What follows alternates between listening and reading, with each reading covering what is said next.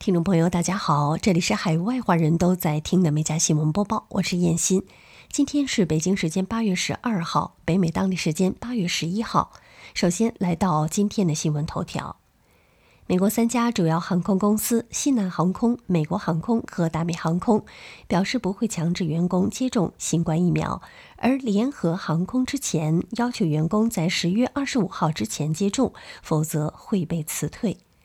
根据 CDC 数据显示，疫苗接种平均速度自六月以来首次超过每天五十万人次，比上周速度提升了百分之十三。目前，全美人口百分之五十点三已完全接种疫苗，仍有百分之三十一点一的合资格人群未接种。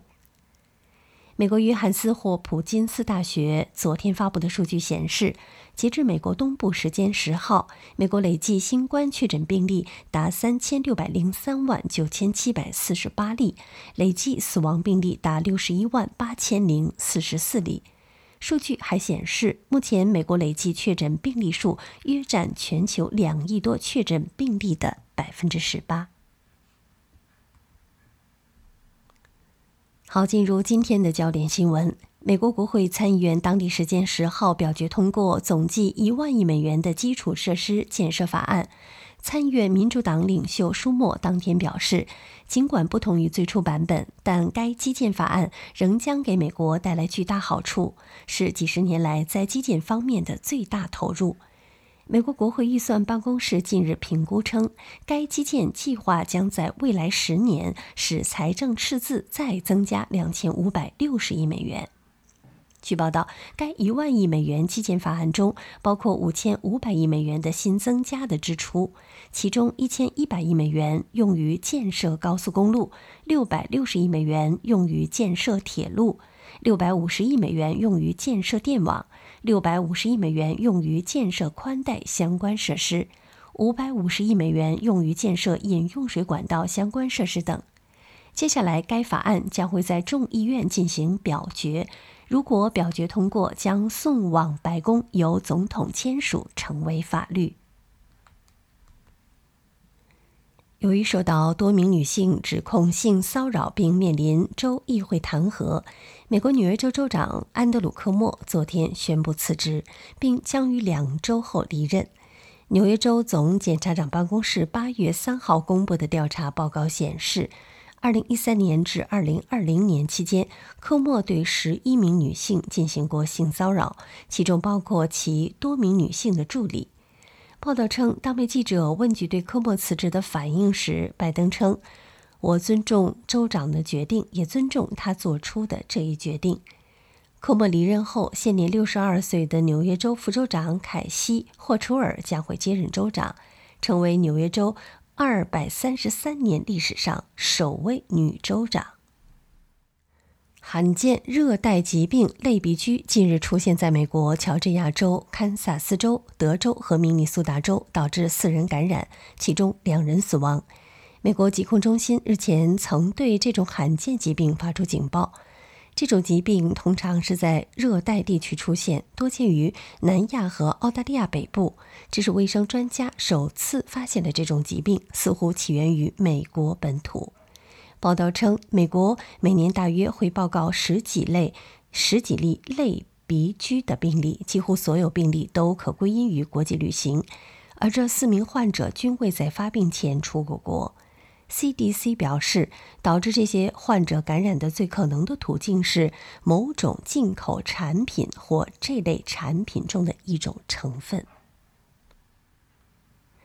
加拿大政府八月十号宣布与美国新冠疫苗研发商莫德纳公司达成协议，在加拿大新建 mRNA 疫苗工厂。根据加政府与莫德纳公司签订的备忘录，莫德纳在未来两年内在加建立 mRNA 疫苗的生产设施。报道称，双方尚未确定具体的工厂地点与工程时间，加官方也未透露相关投资规模。加官方现已批准使用四款新冠疫苗，其中包括莫德纳与辉瑞生产的两款 mRNA 疫苗。莫德纳公司首席执行官班塞尔表示，随着该公司在国际上的扩张，莫德纳将加拿大视为了一个重要的合作伙伴，并乐于帮助加拿大确保 mRNA 技术在本地的供应和制造能力。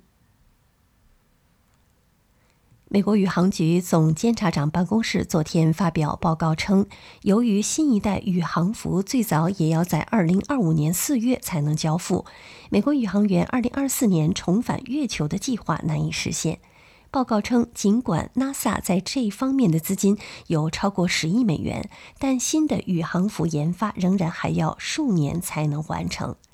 报道称，二零一九年阿波罗计划登月五十周年之际，美国推出阿尔特弥斯计划，提出要于二零二四年实现美国再次载人登陆月球，并最终实现在月球长期驻留。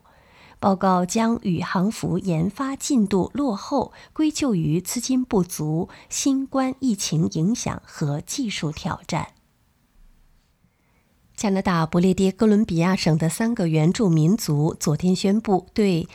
温哥华都市区的一所名为圣保罗的印第安寄宿学校展开联合调查。具体的调查项目包括进入这所寄宿学校的原住民都有谁，寄宿学校是如何运营的，原住民学生在那里经历了什么，以及有哪些无标记未登记的墓穴。报道称，圣保罗印第安寄宿学校在1889年到1959年之间开办，是温哥华都市区唯一的原住民寄宿学校。最近三个月，加拿大先后在多所原住民寄宿学校旧址附近发现了超过一千座无标记的坟墓，死者中年龄最小的仅有三岁。据美国航空公司昨天报道，空乘人员再次用管道胶带约束不守规矩的乘客。这次是在另一名家庭成员砸窗户时，将一名十三岁的男孩绑在飞机上。据报道，这名少年在美国航空公司从毛伊岛飞往洛杉矶的航班上大发脾气，并与母亲发生了争执。报道称，乘客帮助工作人员制止这名疯狂的青少年。美国航空公司发言人称，由于机上一名乘客发生事故，飞机改道飞往檀香山，男孩在那里被拘留，没有人员受伤的报道，并补充说，乘客被重新安排在其他航班上或提供酒店住宿。美国迈阿密倒塌公寓楼附近另一座公寓楼出现了结构问题，官方近日午夜紧急下令，要求居民疏散。报道称，这座公寓楼内有一百三十套公寓未能够在七月通过重新认证。这栋建筑有多根柱子磨损严重，被判定存在结构问题。迈阿密市官员卡拉·菲尔图尼接受采访时说：“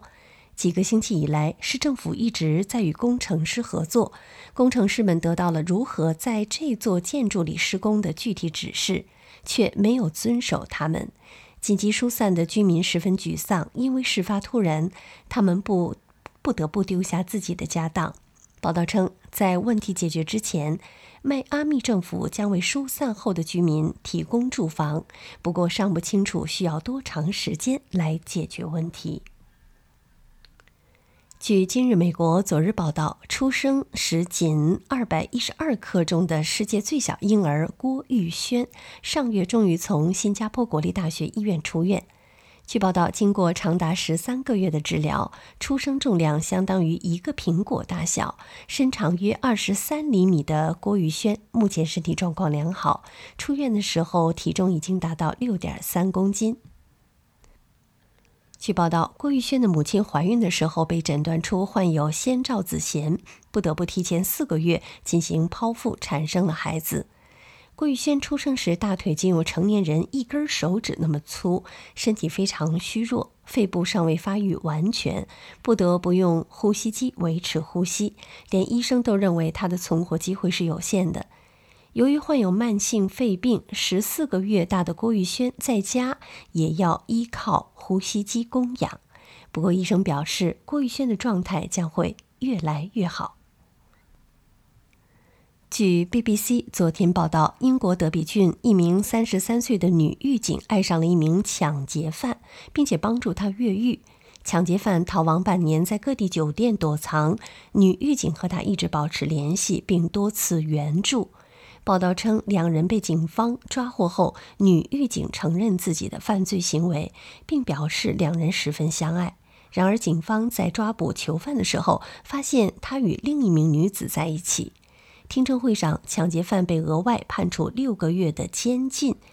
女狱警则被判三年监禁。八月十一号，巴黎圣日耳曼足球俱乐部正式宣布梅西加盟。俱乐部主席表示，这是了不起的历史性的一天，对俱乐部和足球世界来说都是如此。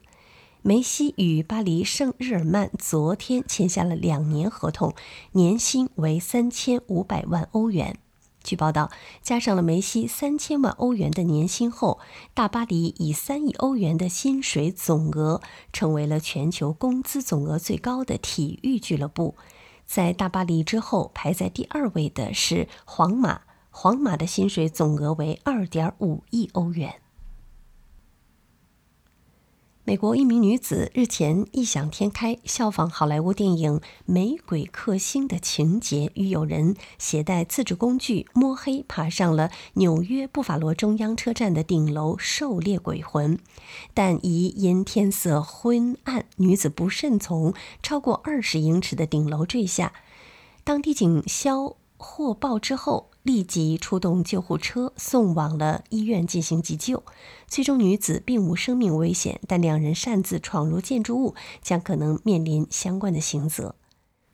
历史悠久的布法罗中央车站兴建于1929年，曾是纽约市最大的交通中心，但因乘客量骤减导致入不敷出。车站在1979年被正式废弃，目前作为历史遗迹保存，每年吸引各国游客慕名朝圣。